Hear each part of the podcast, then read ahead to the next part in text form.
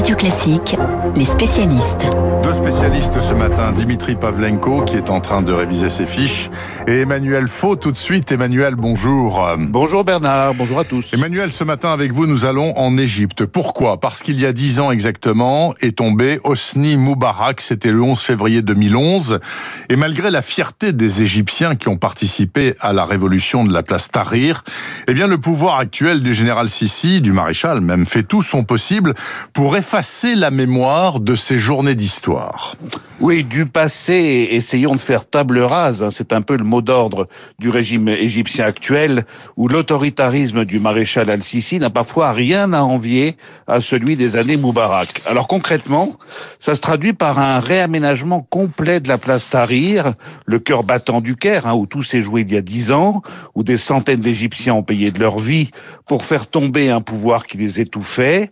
Pendant les mois qui ont suivi la révolution, il était d'ailleurs question d'ériger un monument à la mémoire des victimes de la répression, tombées sous les balles de la police de l'Ancien Régime. Un concours de projets avait même été lancé. Et puis, plus rien. Ceux qui ont succédé à Moubarak ont oublié. Ils ont préféré baptiser des places euh, du nom de hauts gradés des forces de l'ordre, mmh. tués dans des attentats. En revanche, sur la place Tahrir trône aujourd'hui un obélisque de l'époque des pharaons qu'on est allé chercher sur un site archéologique du nord-est du pays. Tous les graffitis rappelant la révolution de janvier-février 2011 ont disparu quatre cryosphinx, c'est-à-dire des statues au corps de lion et à la tête de bélier, venues du site de Karnak à Luxor, doivent compléter le décor de cette amnésie officielle. Le Caire, une ville musée plutôt qu'une ville du souvenir des luttes, un vrai travail de sape. Mmh. Et dans les textes, Bernard, ce n'est pas mieux, alors que le coup d'État de juillet 52, qui a porté au pouvoir le général Nasser, a toute sa place dans la constitution égyptienne, eh bien, la révolution de 2011, elle, est passée sous silence et malheur à ceux qui ont participé à la création des mouvements anti-Moubarak. Depuis dix ans, beaucoup sont considérés comme des traîtres à la patrie. Ils sont accusés parfois d'être financés par des puissances étrangères qui veulent tout simplement déstabiliser la grande Égypte. Mais au fond, Emmanuel Faux, peut-être que le plus terrible pour les Égyptiens, c'est que un régime autoritaire a remplacé un autre régime autoritaire. Et en même ouais. temps, leurs conditions de vie se sont très nettement dégradées. Vous avez tout à fait raison, Bernard. Et j'ai envie de dire qu'avec le président Al-Sisi, les Égyptiens ont le bâton sans la carotte. Le régime actuel contraint leur liberté. Il surveille, voire il emprisonne souvent ses opposants. Les ONG le dénoncent régulièrement. Et la distribution des richesses ne profite toujours pas aux plus pauvres. D'autant que l'État a réduit de manière drastique ses aides sociales.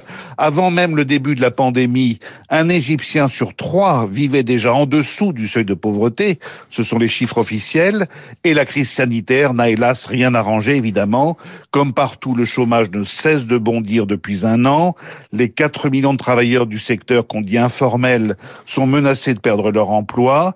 Et depuis que l'Égypte a dû fermer ses frontières, eh bien, le domaine vital du tourisme, oui. qui commençait à se redresser vers 2018-2019, est touché de plein fouet. En plus, le gouvernement égyptien a dû mener une politique de rigueur budgétaire pour obtenir des prêts du FMI. C'est vous dire que l'Égypte d'aujourd'hui s'est fortement éloignée des promesses de la révolution, des promesses de justice sociale et de démocratie.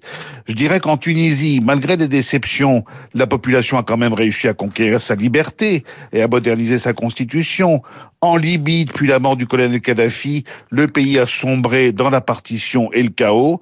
Ben, en Égypte, finalement, le, le, changement le plus manifeste depuis dix ans, c'est le nom et le visage du président. Je rebondis sur ce que vous dites euh, à propos de la Tunisie. La Tunisie, qui est la seule démocratie du monde arabe, c'est notamment ce que dit Gilles Kepel dans son dernier ouvrage qui vient de sortir, Le prophète et la pandémie. Je vous rappelle que Monsieur Kepel sera notre invité à 8h15 et je me tourne vers Dimitri Pavlenko qui s'intéresse ce matin à ceux qui remplissent nos assiettes et nos verres. Alors commençons par ceux qui font, euh, qui remplissent nos verres. Justement, pourquoi?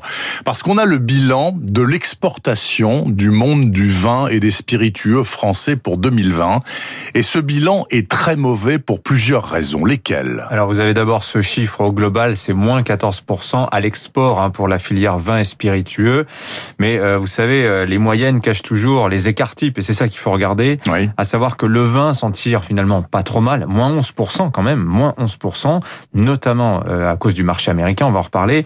Mais pour, euh, par exemple, le cognac, moins 21% sur les exportations. L'Armagnac, moins 39%.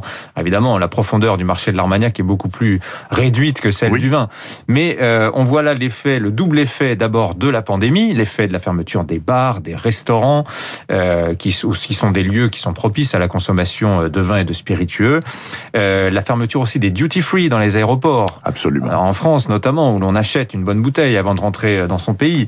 Et puis évidemment l'effet des surtaxes américaines, la guerre commerciale dont la filière a été un- une victime collatérale.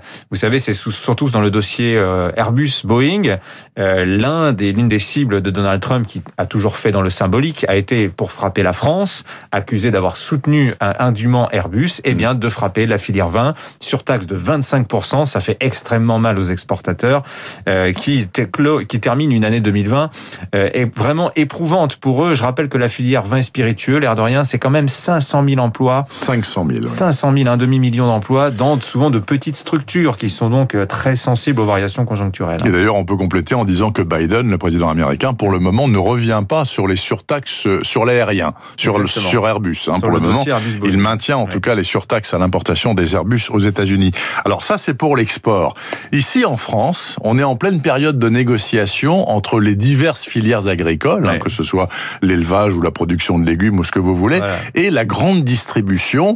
Et comme chaque année, ça se passe pas bien. Voilà, le psychodrame annuel des négociations commerciales qui dure euh, trois mois tous les ans. Très intéressant papier dans les échos ce matin. Exactement. Et alors, ce qui est alors, euh, vous savez, on a dit l'année dernière, vous vous rappelez, pour les, les, les distributeurs, les grandes surfaces, ils ont fait une année incroyable. Regardez, plus 7, plus 8% de chiffre d'affaires. On n'allait pas au restaurant, donc on se faisait à manger. Et forcément, eh bien, la grande distribution en a profité. Et on se faisait plaisir en achetant Ouais. des trucs un peu plus chers, un peu plus rares. etc. Alors tout est tout est bien, Madame la Marquise, sauf que en réalité c'est beaucoup plus compliqué que ça.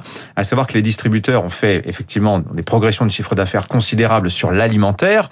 En revanche, sur d'autres rayons, rappelez-vous, en novembre, ces rayons non essentiels fermés, eh bien, les chiffres d'affaires ont baissé sur ces pôles-là. Résultat, ce qui se passe en ce moment dans les négociations commerciales, eh bien, c'est que les distributeurs disent aux industriels qui sont leurs euh, euh, leurs fournisseurs faites un effort sur les prix, les amis, parce que la vie n'est pas si belle que ça pour nous.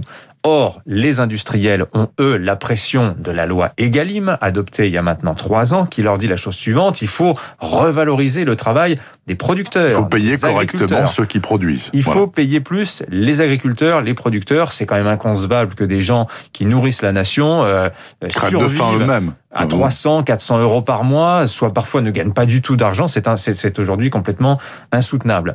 Alors la question est la suivante. Qui doit payer? Qui doit consentir l'effort financier? Est-ce que c'est le consommateur en dernier ressort? Consommateur dont la grande distribution se dit le défenseur, forcément.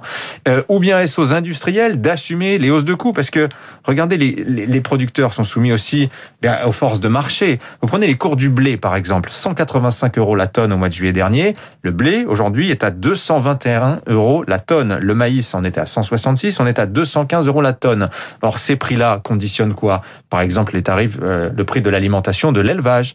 Vous prenez le poulet, pour être dans, les, dans, dans ce que coûte aujourd'hui la production du poulet, les prix que vous payez, vous, votre blanc de poulet en magasin, devraient être 5 à 6 supérieurs, disent les agriculteurs aujourd'hui.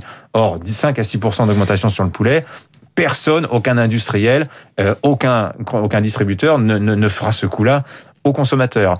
Donc c'est cet éternel psychodrame de ce trio infernal producteur, industriel, euh, grande distribution qui, qui ne sort pas, qui n'arrive pas à s'en. Mais j'ai vu que de Normandie, le ministre de l'Agriculture aussi, Ouais. de- dans les échos, dit, mais attendez, si on essaye d'étrangler les producteurs, nous, on va intervenir. Oui, bah oui, mais on Et on va intervient. intervenir comment Et on fait comment On fait quoi? Bah, Ouais. C'est toute la question. Alors donc, on a comment on fait dans ces cas-là On nomme un médiateur. Ah. Et le médiateur, en l'occurrence, c'est un. On l'a bien connu ici à Radio Classique. Il était venu nous voir souvent. C'est Denis Papin, l'ancien patron de Système U. Oui, L'ancien patron de Système U, euh, le médiateur des entreprises est aussi dans la boucle parce qu'il y a quand même évidemment beaucoup de friction.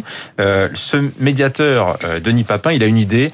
Passons à des négociations pluriannuelles. Allez, une fois tous les quatre ans, le petit Ça programme, suffira bien. Ça suffirait amplement.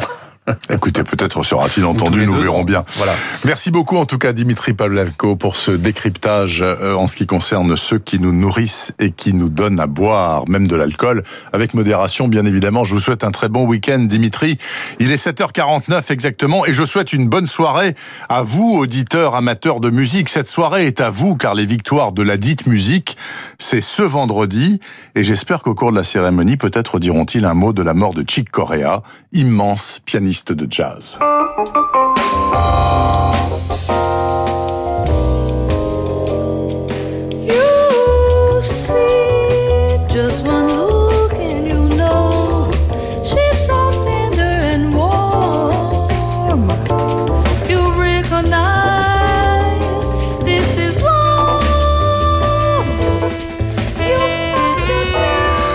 L'un des grands classiques de Chick Corea avec la chanteuse Flora Purim, ça date de 73, 500 Miles High. Chick Corea, donc, euh, qui est morte d'un cancer fulgurant à l'âge de 79 ans. Et le journal imprévisible de Marc Bourreau, c'est dans un court instant sur Radio Classique. Et ce sera très musical.